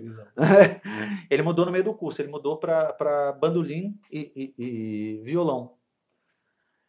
Bandolim custa uns 300 É. reais. Não, porque o cara, o, o cara ele não tinha, ele não tinha ninguém para ele, ele entrou com o projeto, mas ele não, não conhecia acordeonista, ele não tocava com acordeonista, não sei o que e tal, então tipo, ele ficou Só sem. pegar o sanfoneiro cego lá no trem, lá, É, aí, aí ele ainda. abandonou, mudou, mudou o, o projeto no meio. Não sei se ele mudou. Por que, que ele mudou? Se foi de fato pela dificuldade ou, ou se ele decidiu mudar porque ele preferiu, sei lá. É, e aí eu sabia quem tinha orientado ele. Então, quando eu fui fazer a entrevista, o próprio cara que me orienta hoje era o cara que tinha orientado esse moleque. E aí eu fui e falei, não, duas coisas que eu sei é que o programa já teve um projeto assim e tal, ou seja, então eu sei que o programa tem interesse nesse tipo de projeto, não sei o que lá. E eu sei que o fulano, que era o cara que estava lá na, na minha banca, já foi quem começou a orientar esse projeto, não sei o que, então ele já tem alguém aqui que teria condições de orientar, não sei o que lá. Sabe essas coisinhas, né? Uhum. Aí tu já vai encurralando a banca, né? Tu já vai- Tu chega já, põe teu, tua pistola na mesa, sem virada. Se, se esparrama. Não tem como dizer não, meu irmão, já sei. Se esparrama na, na, na cadeira. Aí abre um dossiê, assim, aqui, ó. Eu sei que o senhor aqui anda anda com outra mulher que não é sua, sua esposa, né? né? O senhor aqui já foi visto várias vezes ali, perto ali da, da, da Glória, ali Ué. com. Não sei se eram mulheres. tá? Mulheres com gogó. Chega, Mulheres com gogó e costas largas. chega intimidando todo mundo, cal- calçando 43. Eu acho que, na verdade, é menos, é menos intimidação e mais você mostrar que é, você sabe sobre o programa, sacou? Assim, você sabe o perfil do programa, você, tipo, tá tão interessado que você tá acompanhando o que tá acontecendo no programa, né? E aí o nego fala, pô, esse cara realmente fez o dever de casa, né? E aí, Gostei rola, dessa né? frase, é menos intimidação. Hã? Gostei dessa frase, é menos intimidação. É, não é, não é, a ideia não é essa, né? A pistola tá ali. Mas não é pra intimidar, é só... E o dossiê é só como uma garantia, É. né? Se alguém reclamar do projeto, aí você solta ela. Você... É. E agora, a grande pergunta, eu que sou, sou dono de um conglomerado de educação. E o futuro? E o futuro da educação? Sou A. Deus pertence. A Deus pertence. Pra gente que não acredita em Deus, fudeu, Esse então. Fudeu, né? Tá cagando, andando, tá, tá voando por aí. Qual será o futuro das aulas neste mundo? Será Eu, que eu, particularmente, preferia que ficasse tudo online. tudo online? Puta merda. Foda-se, é Tu muito quer mais que nossas aulas sejam online também? Não, não, aqui tá tudo bem. Eu tô falando assim, porque eu não preciso perder tempo indo lá ouvir nego falar besteira dos textos, entendeu? Hum. Fica, eu, eu não, eu não quero me despencar da minha casa. Me despencar parece que é tipo. Caralho. Pega e sai de Septiba. Eu moro praticamente do lado da escola de música da UFRJ. Cara, Cara, mano, menos 10 minutos do andando! Andando com manqueira ainda. assim. Mancando, andando. Caralho, tem que me despencar. Né? dia de chuva. Tem que atravessar três quarteirões, caralho, cara, três Que sacrifício. Nossa senhora. Tem que passar por debaixo dos atos da Lapa. Ralar pra caralho. Nossa senhora, meu Deus. É muito longe. Caralho, que sofrência, hein? Não, mas é porque, porra, é um trabalho a menos que eu preciso ter na minha vida, sabe? Pra ir lá pra aula pra ficar ouvindo essa ladainha, eu prefiro ler meu texto em casa, participo da aula se eu quiser, fico lá, ah, foda-se, porque, tipo, as aulas não tem. É porque existe uma questão que é a seguinte: a UFRJ definiu, com essa coisa das aulas remotas, que não. A, que ficava proibida a cobrança de presença. Então não existe mais aquela coisa de 75% de, de presença. Porque a- pessoa ela pode ter algum problema de internet no, no- na hora exata sim. da, da, da aula. Ah, sim. Porque a aula está acontecendo ali, ah, sei lá, 6 horas da noite. Hum. Vai que a pessoa teve uma queda de internet ela não consegue participar. Então, a gente não pode cobrar presença e a gente tem que oferecer o, o conteúdo gravado. Porque aí esse aluno ele consegue acessar ele assincronamente depois. É, É, mas na época, na época que eu estudava no Cefet, toda semana, toda semana o trem quebrava. E isso não era aceito como. Isso não era aceito. Toda semana o, quem, o, o trem ava- avariava. Como se falava naquela época. O trem avariou. Toda semana. Isso não era considerado. Porque agora a porra da internet não avaria nunca. É.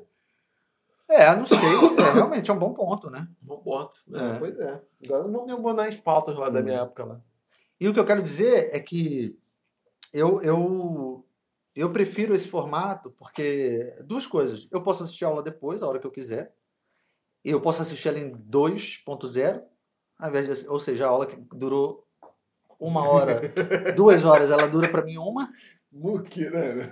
Eu a- avanço a aula, então eu assisto ela tipo rapidão. E na verdade, nesse formato dessas aulas de pós-graduação aí, leitura de texto, eu nem assisto. Tu corta ainda. Não vale a pena? Entendeu? é. Ou então eu assisto só o que for, puder ser relevante, que eu vou ali pulando e vejo o que que pode ter sido falado. Quando voltar presencialmente, eu vou ser obrigado a ir às aulas. Né? Vamos colocar na hashtag desse episódio Pró-Reitoria. O FRJ. Eu vou ser obrigado a lidar com os alunos, com os colegas que ficam lá falando aquela ladainha. Ai, outra coisa que me incomoda, Álvaro. Eu não sei se, se você passou por isso na, na, na pós. Mas é porque a- a- o perfil da pós em música tem, tem uma coisa diferente, que é o seguinte: normalmente é um público que demora mais para entrar na pós-graduação. Porque o cara ele termina a graduação em música, ele vai tentar tocar, não sei o quê. Só depois ele É, é percebe. difícil. Não costumam deixar. Não tem lacuna, né? O cara já vai ligando tudo, né? É. Não, porque geralmente não aceitam os historiadores como músicos. Não aceita o quê? Quando tu sai, tipo, você estudou, tipo, Grécia Antiga, geralmente não te chamam pra tocar numa banda. tá, é verdade. ele vai trabalhar, aí só depois ele percebe que a carreira acadêmica talvez seja um filão. Sacou?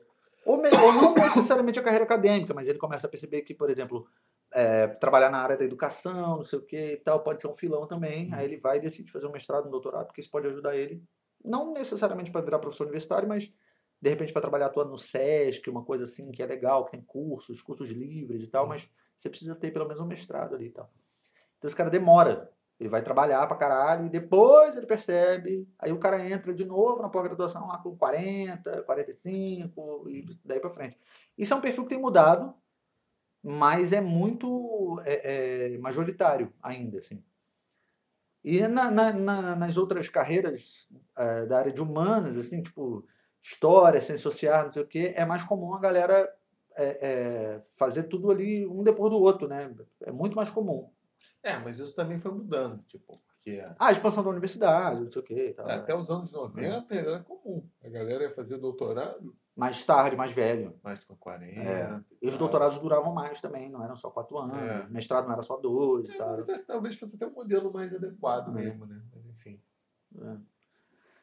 E. Não, eu também acho, porque você amadurecia e tal, e você vinha fazer uma pesquisa mais consistente, É, né? E tal. Eu também eu, eu concordo com isso. Hoje em dia ficou muito vazio, porque o moleque chega com, com 18 anos na faculdade, termina tudo com 27, já é doutor com 27, 28 anos de idade, não sabe porra nenhuma.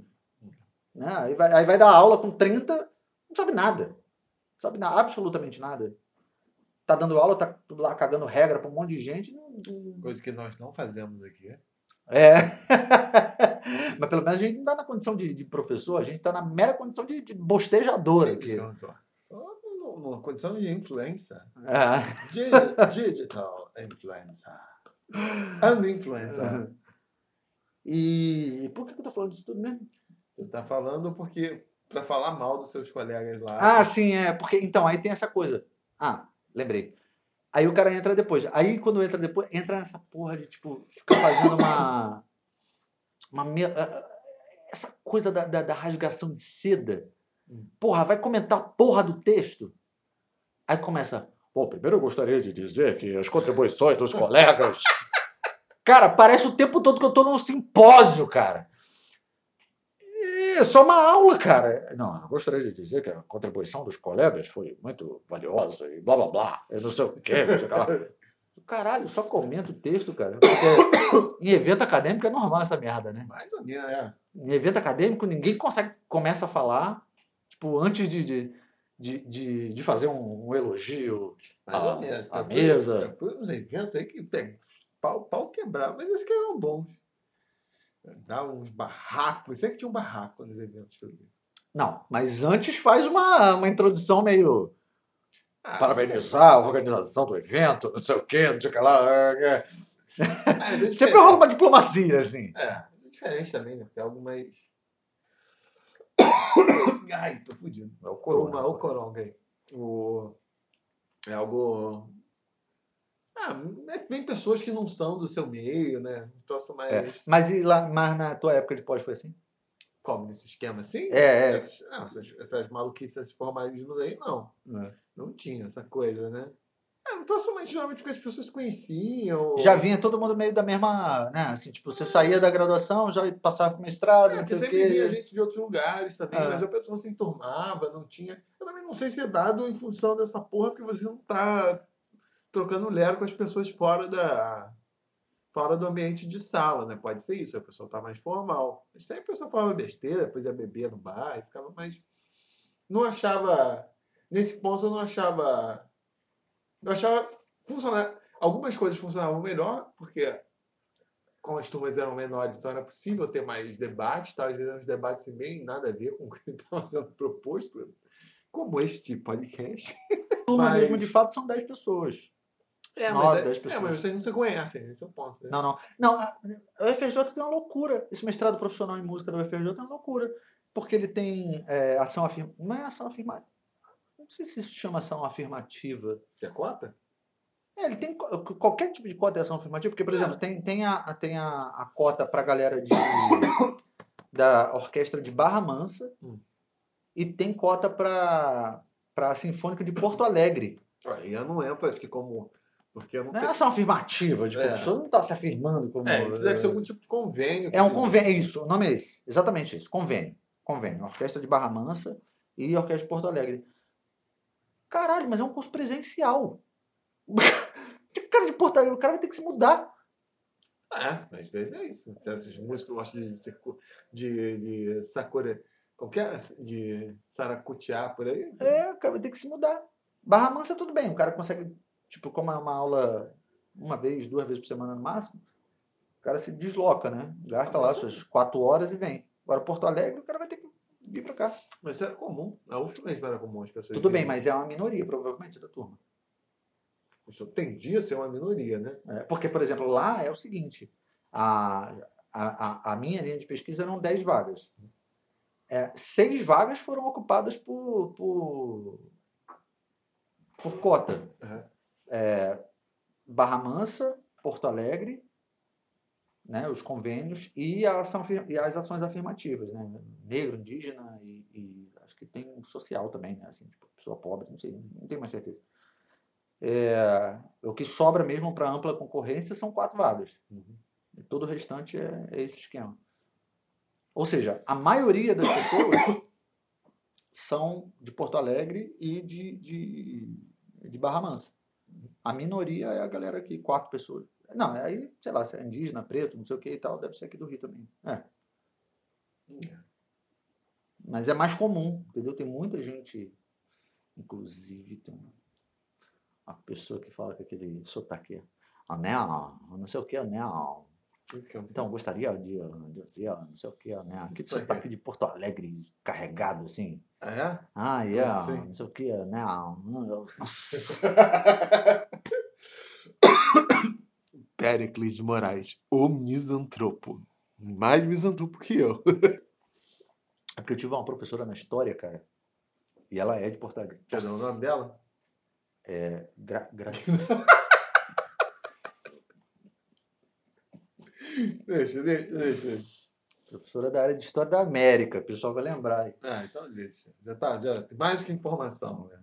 Que ela é de, de, de Porto Alegre. Nossa, que mulher enjoada, cara. Ela era uma pessoa enjoada e ainda tinha um sotaque. Ela era aquela professorinha, assim, ó, com tipo 35 anos, meio gatinha, assim, que gostava de curtir, de ir para tomar cerveja com os alunos, não sei o que, não sei o que lá. Mas ela era insuportável como professora. E o pior de tudo é que ela tinha esse sotaque muito carregado, né? Então eu tomei um, um, um trauma um ranço. peguei um ranço. A gente já sabe que o pessoal gaúcho é um povo meio difícil, né? Você acha? Apesar de eu gostar da música gaúcha muito. Você especialmente a música tradicional. Paranaenses. Não, não, eles são piores. são, são os piores. Apesar de eu adorar Curitiba também. E até, até conheço curitibano gente boa. Não, também conheço. É. Um só. É. Mas, Curit... é como dizem, né? Eu já falei isso aqui no. Tem uma piada, né? Que tipo, Curitiba é uma cidade ótima. O problema são os curitibanos, Ah, né? fala São Paulo também, né? Curitiba é, é demais. Mas já conheci uma curitibana também legal. Uma também só. Não que tenha conhecido muitos, né? É. As minhas experiências lá também foram. Acho que estamos aumentando assim a difusão pelo nosso Brasil Varonil, desse podcast falando mal assim de. De quais estados? É porque a gente vai cansar. É bom, a gente tem que falar mal, porque aí vira polêmica. Vira Aí polêmica? vem, aí vem cancelar, Caramba, gente. Tem que falar uma merda muito grande ainda pra. Quais os outros estados que são. Não, cara, eu acho que o. Tipo o- aquilo que o, o Cacete Planeta tinha proposto o Espírito Santo, muitos anos atrás. Era o episódio do Cacete Planeta que eles propuseram afundar o Espírito Santo para Minas Temar. Sacanagem. Que falam isso, né? Que, a- A a- praia. não, falam que a função do Espírito Santo é separar o Rio da Bahia e impedir Ah, é, é. Minas Gerais Temar, né? Não, mas Guarapari é, é, é a praia dos mineiros, né? É? É, primeiro porque tem um trem que vai de Belo Horizonte para Vitória. tem um trem, você vai gastar, você gasta tipo umas 16 horas viajando, assim. Hum. Tem um trem que liga ah, Belo Horizonte a Vitória. Aí só serve cachaça e pão de queijo. É, e de Vitória para Guarapari é tipo uma, uma hora, eu acho. Uma hora, uma hora e dez, assim, de ônibus, né? É, é relativamente perto. E Guarapari é uma cidade com, tipo, mais de 50 praias. A cidade minúscula, pequenininha, e tem, tipo, praia, caralho, cada lugar. E, e- o mais engraçado, Morreu muita gente afogada. o mais engraçado é que, tipo, cada praia, porque parece redundância, né? Você fala, ah, tipo, ah, porra, sei lá, 50, 60 praias. Porra, praia é tudo praia. Cara, não é. Definitivamente lá, cada praia é muito diferente uma da outra. É muito doido. É? É, eu já fui lá, tenho muita vontade de voltar. É muito legal Guarapari. Toda praia tem um mineiro morto. E realmente tem mineiro pra caralho. Porra, tem muito mineiro. Muito, muito. Com certeza mineiro. tem afogamento É. pra caralho. Mas aqui no Rio tem mineiro pra cacete também, cara. Tem. Só que É. aqui é grande pra caralho. Se, se, se É, esconde, é, exatamente. E se espalha, né? Se espalha, né? É. Mas a minerada domina aqui o Rio. Assim. Tem muito mineiro. Que é bom também, que é um povo de gente boa pra caralho, né? Eu gosto dos mineiros. Mas- Ah, eu gosto dos mineiros de forma geral. É. Eu acho que o sotaque é jeitinho de falar assim, não sei o quê. É não sei bom pra te dar uma Eles, volta. eles conseguem qualquer coisa falando desse jeitinho, Dá- assim, dá o quê. bom pra te dar uma volta. Ai, é qualquer coisa, você, você, você me dá, você me dá, Fazer uma falsidade. é, você me dá, você me dá seu dinheiro todo pra, pra eu fazer o que eu quiser com ele, dou, claro que dou, toma aí. Você me dá seu cu também, dou, toma aí. Mineiro fala de um jeito que, tipo, ele te convence com qualquer coisa, né? Eu não sei, eu não sei. Porque como eu sou da, da linhagem dos otários, então eu sou. Já fica desconfiado, né? Eu sou. Eu sou assim, cético. to- to- to- Com seres humanos eu já sou assim. Sempre acho que eu vou me fuder. É. Sempre alguém quer me fuder. Mas é isso. Então hoje foi o dia de falar. Esse episódio foi, foi o episódio de falar mal da pós-graduação, especialmente da pós-graduação. Sua? Da, da- da- eu vou deixar claro aqui, é, é o mestrado profissional em música da UFRJ, porque o mestrado acadêmico eu não sei nada. Mas o profissional, tô puto, hein? Por que tu tá puto? Eu deveria estar puto. Você tem que entender que essas coisas são etapas normais. Não, não, mas eu gostaria. Eu gostaria que fosse Ah, assim. Eu me inscrevo, vou lá, faço meu projeto, desenvolvo, tenho um orientador, desenvolvo, termino aquela porra dentro do prazo, entrego, pego meu título e ponto final. Você sabe, quando, ficar aguentando essa ladainha, porra. você sabe quando vai ter uma educação realmente humanista? Quando? séria, assim, a pessoa sente crescendo. Quando eu Foi o déspota esclarecido. ficar rico com esse, esse podcast e abrir minha universidade. Como vai se chamar? É óbvio, Universidade Figueiroana. Figueiroana. Álvaros Fi- Universitas Álvari Ficuli. Será minha universidade. Coitos interrompidos. Coitos, coitos interrompidos pro forma ad nauseam. Qui pro quo. O... Será? Aí vai ter meu programa, vai ter todo negócio, vai ter uma escola também para a galera chegar já de boa lá, mas isso vai depender. Já serão doutrinados antes de entrar na. Vai ficar num lugar fácil de acesso, ao contrário daquela merda do fundão, que você não consegue chegar. Esse é um lugar Nossa, assim, aquilo é uma coisa mais, é uma das coisas mais ridículas que existem aqui no, no- no Rio de Janeiro, cara. O, o, a, a UFRJ é uma universidade importante, né? Assim, a- a- no Brasil e tal. Porra, uma universidade que tem estrutura. Caralho, o que, que é aquela merda daquele fundão, cara? O problema nem é o fundão, o problema é não ter um trem que vá pra um- alguma merda que chegue lá. É, assim, tipo, não é fácil você chegar É. naquela porra. Não Não, é. é. fácil. Tudo bem, hoje em dia tem até umas linhas de ônibus aí, você pega a porra da linha de Não, ônibus mas vai te deixar assim, lá. não, mesmo assim É não um é. inferno, não É, tem nada quando- que seja assim direto. É contramão pra caralho, pra qualquer coisa. É, É absurdo, cara. é ruim sair de lá também. É ruim circular lá dentro, Lá porque você dentro, precisa é. daquela porra daqueles ônibus lá, da cidade universitária, que, porra, passa uma vez a cada. É igual o cometa Harley, aquela merda. Tanto que era. é Sabe quando foi criado? A, a- O fundão É. foi no final dos 60 e 70, É. na cidade universitária. Já tinha um projeto já anterior à, à- ditadura, acho que já nos anos 40 tinha essa. Começaram a fazer lá, porque na verdade o fundão é uma união de várias ilhas que havia na- ali na, na, na Baía de Guanabara, né? Mas o foda é o acesso, né? Que não liga nada com, com, com coisa nenhuma. né? pois é. Tudo fica dependendo ou de carro ou de ônibus. É muito, muito ruim. Ah, falam isso, que há muito tempo tem um projeto de transferir as outras unidades da. Tudo lá pra dentro. Tipo, a economia, É, que ela mas tem- vermelha. Mas tem e- muita resistência. é, o- A escola de música. O IFIX, é. que também, pô, lá É. é, horrível. É. Escola de música. E a escola de música ainda passa por uma por uma uma outra celeuma que é primeiro que é um curso muito caro, porque não é acordeon a 20 mil é, É. foda. Não, mas eu digo assim, você tem muitas aulas que elas são praticamente particulares. Sim. Isso é, né, você não tem aquelas turmas cheias assim, ou seja, o custo de um professor por aluno é muito, a média é cara, né? E aqui, especificamente na escola de música, ainda tem um outro porém, que é a gente tem a escola de música ali, no, no, no passeio, né, de frente para o Uhum. passeio, mas a gente tem a outra unidade que é naquele edifício Ventura, que é na frente da catedral. Ah, vocês têm lá? Sabe aquela torre gêmea ali? Eu estudo lá, não estudo lá na, na- Ah, na é? escola de música, não. Ah, é? É, sabia, não? estudo lá, que é um Ah, prédio chique. super chique, corporativo, Caralho. não sei o que, que tem que ter. É, Não sabia tem um teu porra. não. cadastro para entrar, não sei o que, não sei o que lá. Eu estudo Ah, lá. é? É. Não sabia dessa porra, não. Lá na, na, na escola de música, no, no, no passeio, o que fica lá é o seguinte: é, coros, né, aulas de canto coral, essas coisas assim, instrumentos de banda, porque tem muito volume. Sim. Então não pode ficar aqui no Ventura. Aqui no Ventura fica violão, instrumento de corda, em geral, violino, essas coisas, não sabia. porque tem pouco volume, não atrapalha e tal. FRJ cheio de imóvel caindo aos pedaços aí. as, as disciplinas é, também teóricas, né? Assim, harmonia, contraponto, essas coisas acontecem tudo aqui. É um prédio super chique, você fica no Ah, é? andar todo inteiro lá da UFRJ, bonzão, Caralho, com é aquela mais, vista, aquele visual bonito pra caramba. né? mais perto ainda, então. Do... É mais. Eu tenho preguiça. Eu não sei se é mais perto, acho que é tão perto, é, não sei se é mais perto. Eu tenho aulas lá na, na, na escola de música também, lá no, no, no passeio, mas, tipo, é, são muito poucas. São pouquíssimas aulas lá. Ah, não É. sabia disso, não. É.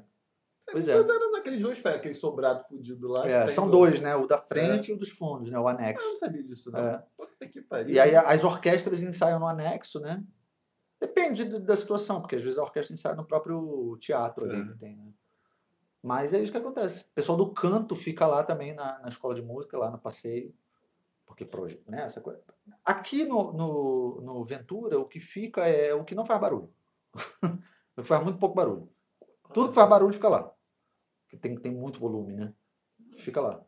né? Olha só. Puta A que- vagabundagem plena. Aí o que eu ia falar é o seguinte, porque a, a escola de música ainda tem uma, essa celeuma, porque a- a- é, é caro a UFRJ manter a, a escola de música aqui, porque ela não pode alugar a porra do andar. Do, aqui do Ventura, né? Que é um edifício caro, não sei o quê e tal. Então é uma coisa que gera renda para a universidade. Mas calma, a FRJ é dona de um dos Do andar. É. Mas como ficou dona daquilo? Eu não sei, cara. Eu não sei como é que funciona o esquema. Há um tempo atrás eu tinha ouvido falar que, na verdade, era um era como se fosse um esquema de comodato. Uhum. A UFRJ cedia um determinado espaço lá na cidade universitária, que eu acho que é do COP, Ah, sim. e aí aqui era usado como uma- um esquema de comodato. Uhum. Só que mais recentemente eu ouvi dizer que a UFRJ era dona do andar lá. Na verdade, a UFRJ é dona de tipo cinco andares ali. Uhum. do, do, do Ventura. Mas eu não sei, porque isso é papo de professor também. Eu não sei se isso é real, assim. Se eles sabem mesmo, de fato. Eu acho mais provável que seja comodato. Porque aqui tem muita empresa de petróleo, essas porra, né? E tal. Shell, Petrobras, não sei o que e tal. E aí o COP tem muitas dessas empresas lá dentro também, né? E aí eu acho que é mais, eu acho que é mais provável que seja um esquema de comodato. E, enfim, aí, são, aí a galera é doida para botar o FRJ para lá, para poder liberar o espaço aqui para usar. Porque, pô, você imagina, a engenharia lá no fundão, na casa do caralho, se for comodato, é. porra, a engenharia que gera mais grana, não sei o que, não sei o que, e provavelmente, os, o- a- a- se for comodato, as empresas que fazem o comodato são empresas que utilizam muito mais a engenharia, né? Sim. E os malucos da engenharia não podem estudar aqui. Aí fica os caras da música lá tocando violão, Fazer o tema da, da Shell. galera que não gera renda nenhuma para a universidade. Pô. Vou usar meu violão para encontrar aqui um, um jazida de petróleo. a cola está vibrando aqui. É. Aí rola essa porra, a galera é meio puta. É louca pra tirar a, a escola de música dali. Só que o problema é que se tirar a escola de música daqui do, do, do Ventura, parte da escola de música, já não tem mais espaço pra botar de volta lá. Porque expandiu, né? Pra botar de volta na, na escola de música no passeio. Porque expandiu, expandiu, expandiu. Só tocar na rua. A galera já não consegue voltar. Tocar Aí, no bar. Aí tem que botar todo mundo pro fundão. E aí é uma, uma briga essa porra. né? É só usar aquela porra daquele prédio ali na esquina da Regente Feijó. Minto, falei merda. Da Visconde do Rio Branco. Esconde o Rio Branco. É. com a Campo Santana, que era a antiga escola de eletrotécnica, que sua digníssima universidade deixou, tá podre para variar, dava para pôr todo mundo ali. Ah, eletrotécnica. Eu Era- pensei que era politécnica, não, Ah, eletrotécnica. eletrotécnica. A Politécnica era o Era o IFIX. IFIX, é. É, eletrotécnica. Deve ter sido outras coisas também. Enfim. É. Durante um dado momento foi a escola de eletrotécnica da, é, da FRJ, que tá ali toda fodida ali. Nossa, caindo aos pedaços aquele É prédio. só usar. que pariu. Uma tristeza. Não tem ministério nenhum, um prédio grande pra caralho, É. deve caber o que que. Em vez de ficar no Ventura lá de Boresta, Não, e ainda tem o anexo, que é ali do lado da Cecília É. Meirelles, né? Que também é usado só para registro de música. Não tem aula Não, lá. registro de música é na, na- no passeio. Mas caralho, aquela porra daquele anexo serve pra quê então? Eu não sei. Tanto que tem aula lá- naquela merda, não. É o registro de música naquele do passeio, ali do lado do antigo. Caralho, qual é o nome daquele? Cassino Fluminense? O amarelo, o grandão, o prédio mais. o grandão, na frente do passeio. Ali que é o registro. Ou era o registro. Ah, que tem uma torre assim, e aí o prédio é todo diferente, né? E tem uma torre muito, muito esquisita, uma torre branca, que parece uma coisa de escalar. Não, caralho. A FJ tem dois ali. Tem do lado da Cecília Meirelles Isso. e Que é tem com a um- fachada, que tem só a fachada. É, isso pra bater, deixar não cair a porra do prédio. né? e tem ali o do passeio, aquele amarelo. Do lado do Cassino Fluminense. Ah, sim, não. Ah, sim, claro. Ah, do lado do Automóvel Clube. do Automóvel Clube. Isso, aham. Antigo Cassino Fluminense. O Automóvel Clube, exatamente. Ali é o registro. Ou era, pelo menos, a última vez que eu fui tentar registrar. Ah, caralho, que estranho. Eu não sei porquê. Dezembro de dois- 2019 que eu É. registrar. Mas por que será então? É, Caralho, então aquele anexo 2 não serve pra porra nenhuma, aquela merda. Serve só pra manter a fachada em pé. Conectado A no fachada não existe, a fachada, a fachada é uma fachada fajuta. É. Fachada fajuta. Aí o FRJ tá foda, hein? Hum. Chapa Péricles de Moraes, Álvaro Figueiró, reitoria. Mas tem uma coisa que eu não faria na minha vida, era mudar pra Unirio. Pra, pra escola de música lá. Por quê? Ah, cara, a Unirio é muito desorganizada, cara. Não gosto não. Eu não sei. Ah, é, tu estudou lá, é. faculdade na qual Direito, dei, direito, Na, é. na qual dei aula? Verdade, tu ainda deu aula lá. né? Pode ser. Na pós? Não, Ah, não, não, na não, graduação. graduação. História de Direito. Nossa, a Unirio é muito zoneada, cara. Vai tomar no cu. É, o Rio era foda mesmo. O Rio era sinistra. Tem uma parada que eu não entendo da Unirio. Eu fico pensando assim, que, por exemplo, você você consegue na, na a UF, pô, a UF tem um- uma, uma rede, ah, que eu falo assim, na internet, tem uma rede bacana, você consegue acessar as informações do site, tem uma- umas páginas ali nas redes sociais, não sei o quê. A Unirio também, ó, a UFRJ tem, a Rural, a UERJ, já, já, já tô saindo do campo federal, né? A UERJ também, as coisas na internet você consegue encontrar informação. Cara, na Unirio é uma zona. É uma zona. O site da Unirio é uma merda. Você não encontra informação nenhuma. Tipo, página. As páginas da Unirio, tipo assim, no Facebook, no Instagram, cara, parece que é um, um aluno da terceira série que administra aquela porra, cara. É bizarro. É bizarro. Cara, eu não entendo, cara. Uma universidade federal, pá, né? Um Caralho. amigo meu que estudou lá que chamava de Unizona. Caralho, é uma loucura aquela porra, cara. Eu não sei dos outros cursos, mas o direito era extremamente desorganizado. Era muito zoado mesmo. Eu fico impressionado. Era muito esculhambado. Muito impressionado. Como é que pode uma universidade federal, porra, caralho, que deveria ter, né? Uma parada, assim, uma- um nível de apresentação. Não sei. De, de, É todas, esquisito. de todas, assim, bem, pelo menos aqui do Rio, que eu conheço, a mais organizada é a UF. A UF é a mais organizada. E a Unirio é Bentos.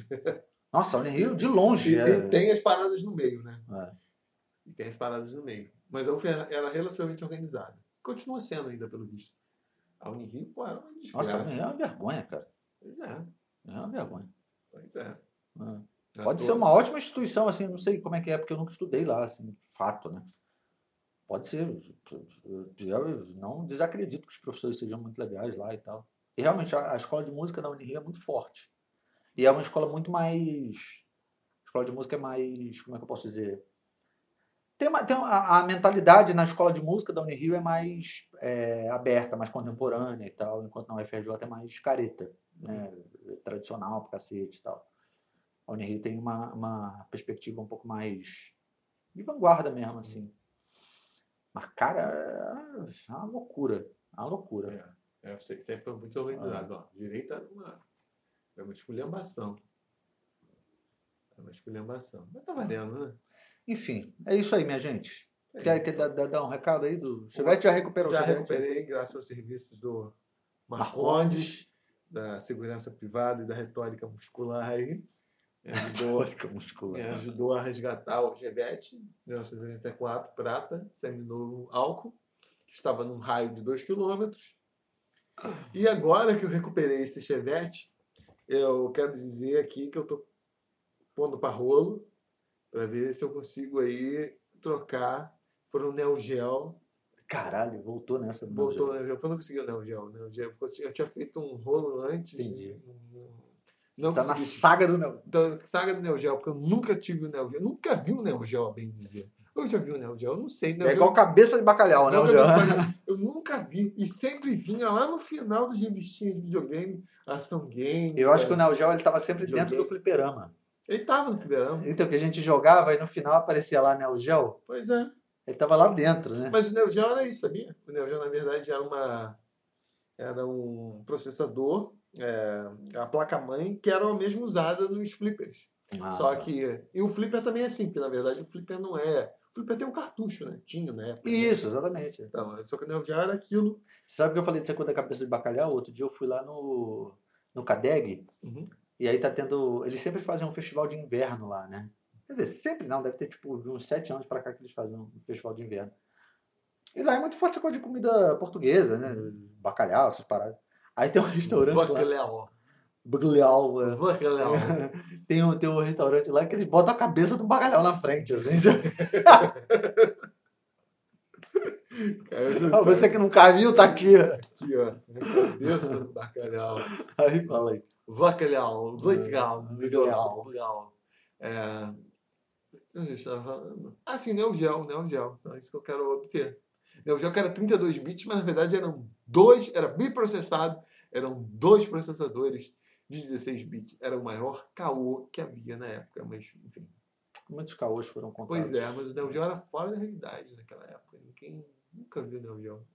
O máximo de riquice que eu vi assim na minha. Na minha De riquice, mas era era considerado. 3DO. Claro que era, Ah, cara. é? Pô, a fita do Neo Geo naquela época era tipo 100 dólares. Tipo, porra. Caralho, sério? Era um negócio assim. Tipo, Escabroso. era aqueles. Quando, cara, quando você acha que tá caro, Porque realmente. realmente. Porque criança não tem noção nenhuma da realidade, né? eu me lembro, eu pegava os preços Neo Geo, eu falava, caralho, caro pra caralho. E não existia. Porque o Neo Geo era aquilo. Eu, tipo, porra, não, não era, não era de família de porra que tinha dinheiro, da classe média suburbana. Mas, pô, sempre pessoa que tem de mais dinheiro e tal. Cara, nunca, nunca conheci alguém que conhecesse que alguém. Nunca chegou, né? Essa ponte nunca aconteceu. Aquela porra da rede social É. que você sempre. Nunca vi. Ah, o fulano tem um amigo que tem um primo que tem. Nunca rolou. Nunca aconteceu. Tipo, o primo que é rico, que mora sei lá onde. Sei lá. Não, mas por que era tão popular no fliperama, então? Porque o cara conseguia Não, no fliperama financiar, porque todo mundo uh, pagava ali e tal. Não, porque era um negócio. A máquina, geralmente os flippers que você via, isso eu sempre tinha bar do meu pai lá. Era um cara que tinha dinheiro e ele alugava aquilo para os estabelecimentos. Você pagava lá uma taxa tinha uma repartição dos, dos da receita. É, Era simplesmente como tinha da Capcom e tal, tinha diversas firmas que faziam os jogos. O Geo era caro porque ele era um videogame que era pro cara poder jogar aquelas porras, aquelas, Ah, tá. né? Daqueles jogos que em tese só estariam disponíveis nos, nos fliperamas, né? Entendi. Ninguém, ninguém- nunca conheci, cara. Nunca conheci. Tipo assim, quem tinha o Neo Geo? Nem tinha. Nas locadoras não tinha, não tinha porra nenhuma. É. Porque às vezes tinha isso, quando surgiam os videogames mais afrescalhados, às vezes nessas locadoras de, de fita, eles punham aquela porra de você jogar por tempo, né? Aí você não tinha, tipo, o Nintendo 64, Isso, isso mesmo. o Playstation. É, Aí tinha. Você pagava uma, um tempinho ali pra você ficar jogando ali e tal. Pois é, mas. Aí você podia até trocar de jogo, né? É, Tipo, ah, você tava jogando ali, ah, eu vou pagar uma hora. Aí quero jogar, sei lá, Mario Kart. Aí agora É. eu quero jogar, sei lá, qualquer outra porra. Aí troca aí pra mim, não sei o quê. exatamente. Vou jogar agora aqui no Nintendo 64 o 007, lá, aquele de tiro pra lá. Não, já nem aparecia. Já era negócio. Porra, caralho, tu falou do Dreamcast outro dia, né? Que eu tava tentando lembrar. Lembra aquele jogo que tinha a raposa? A raposa, muito doida. Que raposa? Que, porra, dirigia um táxi. Táxi? Raposa dirigir táxi? Esse foi o, o jogo mais, mais é, Do Dreamcast? popular do Dreamcast, é. Era o, o Bugsby? Deixa eu ver. Não, não é esse nome. não. Esse tinha no, no Master. Bugsby. Mas enfim. Bom, esse episódio tá ficando muito longo já. Já tem uma hora e quarenta. Ah, mas isso aí o cara que tá. De vagabundagem. Como vários dos nossos. Então é isso. Mais alguma coisa a dizer? É isso. Bubsy. Tinha Bubsy no. Não, mas não é. bu- Ah, é esse aí? Não, tinha o Bubsy no, no, no, no Mega, isso eu me lembro. Eu joguei. É legal. Não, é outra coisa. Bota aí, Raposa Dreamcast. Fox. Ah, não aparece, não. Caralho, nada a ver. Raposas Ghost of Ah, enfim, não vou achar. Bom, gente, é isso. Um beijo pra vocês. Bom espirro a todos. Bom espirro pra todo mundo aí. Bom espirro. Vacinem-se que a vacina está chegando. Porra, por favor, hein? Com ou sem corrupção? Eu não está acredito que, que nosso público, nosso grandioso público aqui, se tem algum antivacina, se tiver, vai tomar no cu, hein? Isso, exatamente. E para de ouvir a gente, então vai se Não, não, não, para, não, não para. Para. Pode continuar ouvindo, mas isso é ser antivacina. Eu você- não sei. Você só vai se fuder mesmo, tá tudo certo. E aí, Um beijinho pra você. Valeu. Depois tomar uma cerveja. É.